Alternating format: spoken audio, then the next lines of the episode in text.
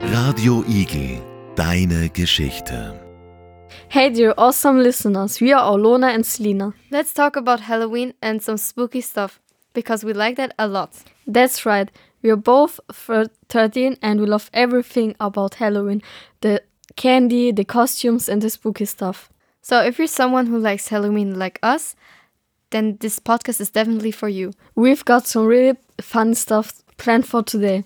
First, we will chat about Halloween, what is it all about, and how it started, and what we do on Halloween nights. Then we're going to talk about a really cool book. I promise I will not give away any surprises from the book. So, what is Halloween all about? Can you explain it? Sure, I can explain it.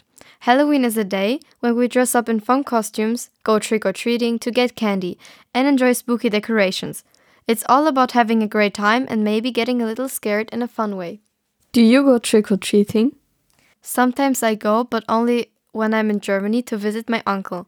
So, trick or treating in Germany, that sounds really nice. Can you tell me more about it? It's the same like in Austria. You go to somebody's door and knock. If they answer the door, you might get some candy. And what if they don't give you some candy? We don't play mean tricks, but some people do. What about you, Selina? Do you go trick or treating or do you go to a fancy tr- dress up party? Last year I went for trick or treating, but this year I just enjoy a scary movie and eat a lot of candies. But do you know what's better than watching a scary movie? What is it? Reading a scary book. Ah, I like reading too. But what is your book about? Is it really scary or spooky? It's about a mean babysitter, and guess what? She can turn into a demon.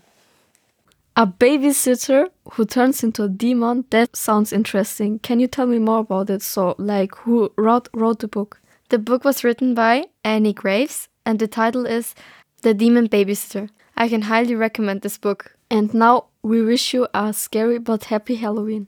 Goodbye. Radio Igel, deine Geschichte.